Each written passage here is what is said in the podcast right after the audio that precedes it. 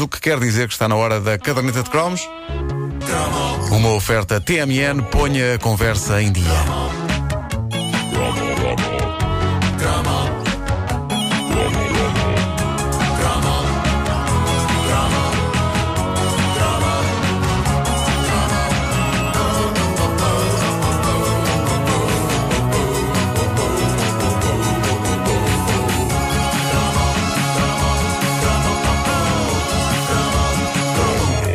Aí ao cromo de hoje é um achado. Uh, não é provável que muitos dos nossos ouvintes se lembrem disto. Eu não fazia ideia da existência do produto de que vos falo a seguir, mas é uma grande pérola do passado. Foi descoberta uh, pelo meu caro amigo e ex-colega de outras andanças radiofónicas, Jorge Botas. Uh, a concorrência a contribuir para esta rubrica. Bom, mas trata-se de um panfleto de farmácia com perto de 40 anos. Estamos a falar, por isso, de um pequeno e glorioso pedaço dos anos 70 e era um panfleto que anunciava de uma forma extremamente educada e articulada o lançamento de um bombástico produto para melhorar a vida sexual dos casais, o anel mágico Erector.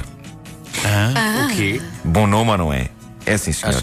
Anel. Anel Sim. mágico. Quem, quem acompanha as coisas que eu faço em rádio há mais tempo há de recordar-se que nos tempos do Homem que Mordeu o Cão, nós, Pedro Ribeiro, falámos de um verdade. produto parecido com esse e que inclusivamente Fizemos uma levou. música e tudo. É verdade, fizemos uma, uma versão do It Anel de Noivado, do Trio Admira, adaptada a esse novo tipo de anel. Pois, o que me chega agora às mãos eh, prova que estes anéis já andam há muito no planeta Terra. Este maravilhoso folheto dos anos 70, que é um folheto de origem brasileira, mas foi distribuído nas farmácias portuguesas, anuncia, com a devida e merecida pompa e circunstância, esta verdadeira invenção do século. Na capa pode ler-se de forma discreta algo que interessa ao senhor. O que é bonito, parece uma coisa religiosa, quase. Exato. E a partir daí, mal se abre o pequeno folheto, o que lá está é ouro puro. Pérolas de escrita cuidada e refinada que falam de algo tão básico como um anel que se põe em torno do órgão masculino para que o ato sexual dure mais tempo. Agora reparem a volta que eles levam para lá chegar e eu acho que isto merece uma música apropriada. Põe aí, se faz favor, Pedro Ribeiro, que eu acho que isto é.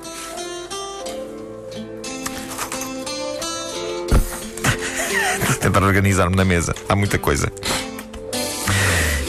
Prezado senhor, como você não ignora, a natureza e a religião consagraram o matrimónio à mais alta manifestação da felicidade humana, constituindo a base mais forte de toda a sociedade organizada. Esta base, indispensavelmente, deve ser alicerçada no amor, na compreensão mútua e na perfeita afinidade psíquico-fisiológica. Por isso, duas pessoas, antes de se ligarem para a vida conjugal, devem verificar se entre elas existem todas as condições necessárias para uma convivência feliz, decidindo depois a constituição do seu lar. Eis que a verdadeira prova só começa após o casamento. Isto não vos parece uma daquelas aulas de preparação para o casamento? Sim, só, que, só que aqui dada por um padre louco que acredita no sexo antes do casamento. O texto continua. Então os jovens conhecem-se mais intimamente e esperam um do outro a possibilidade de fruir a sublime ventura que a natureza oferece às criaturas humanas. Os jovens querem muito fruir. Querem, é o que eles gostam mais, é de fruir. À brava. E isto é muito bonito. Isto é muito bonito. Só agora ligou o rádio, caro ouvinte. Estamos a ler o panfleto publicitário de um acessório sexual dos anos 70. Sim, é desse tipo de sublime ventura que a natureza oferece às criaturas humanas que estamos a falar. Continuando. Não há felicidade em nenhum lar se os sexos não são completos e reciprocamente satisfeitos. Pois é essa satisfação que descansa, proporcionando serenidade ao corpo e engrandecimento da alma. Imaginem a conversa que não devia ter um delegado de propaganda médica para vender isto. o tempo que não devia ser preciso para aturar. O texto segue. Inefável é a felicidade no lar Inefável. quando não existe harmonia sexual. De outro lado, acabrunhantes são a decepção e a infelicidade quando essa harmonia diminui ou desaparece.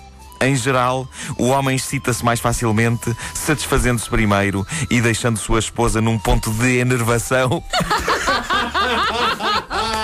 Muito bom. decepcionada, fel- infeliz e não satisfeita. E há magníficas ilustrações neste ponto no folheto. Vê-se o homem e a mulher, ele com um grossíssimo pijama que em nada deve ajudar ao erotismo, ambos com um ar chateadíssimo, enfiados na cama, cada um para seu lado. Agora reparem nesta passagem do folheto do anel para prolongamento do ato sexual erector. Diz assim: em virtude da sua estrutura fisiológica, como também de seu espírito e educação eclesiásticas, é vedado à mulher conseguir aquela adaptação.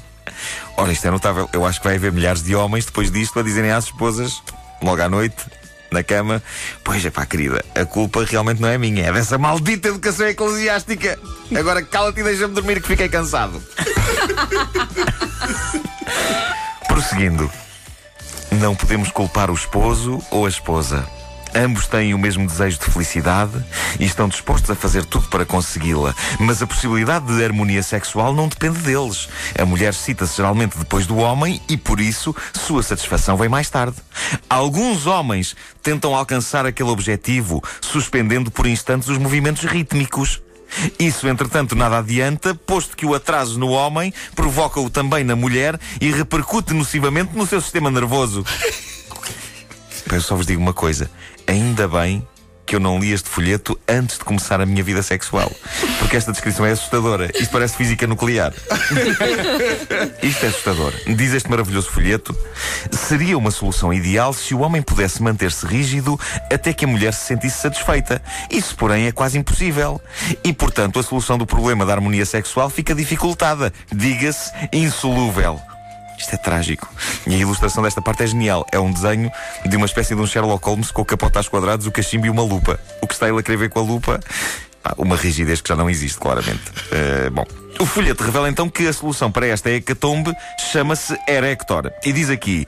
O Erector é feito de uma combinação metálica e uma qualidade especial de borracha flexível e fina. É higiênico, pois pode ser lavado simplesmente com água e sabão. É resistente ao mesmo tempo, podendo-se usá-lo inúmeras vezes.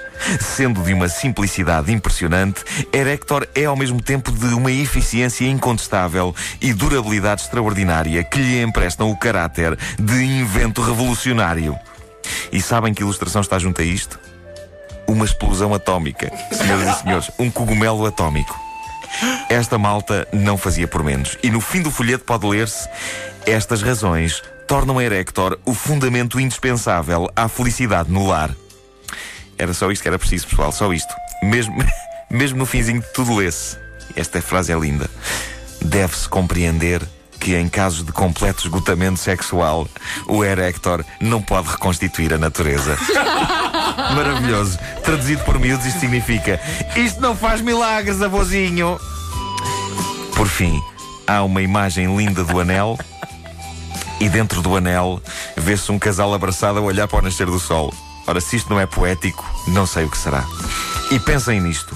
Pensem nisto. É provável que muitos de nós, geração nascida nos anos 70, tenhamos sido feitos com Erector. O que é para lá de fixe.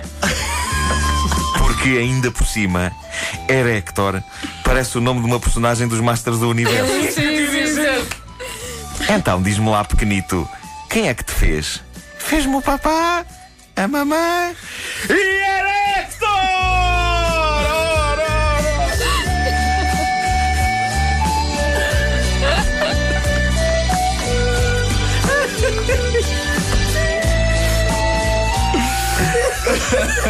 E esta bonita música, não é bonita para o amor? É pá, fa- faz todo sentido. Faz, faz mesmo. Isto é Captain Antenil, tocado com panpipes. Ah, pá. Que maravilha, pá. Que maravilha. A caderneta de cromos é uma oferta TMN. Ponha a conversa em dia.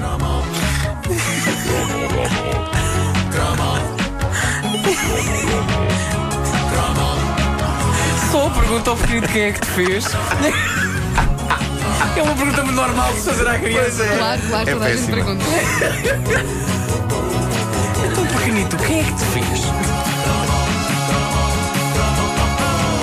Podia, podia ser um exercício escolar.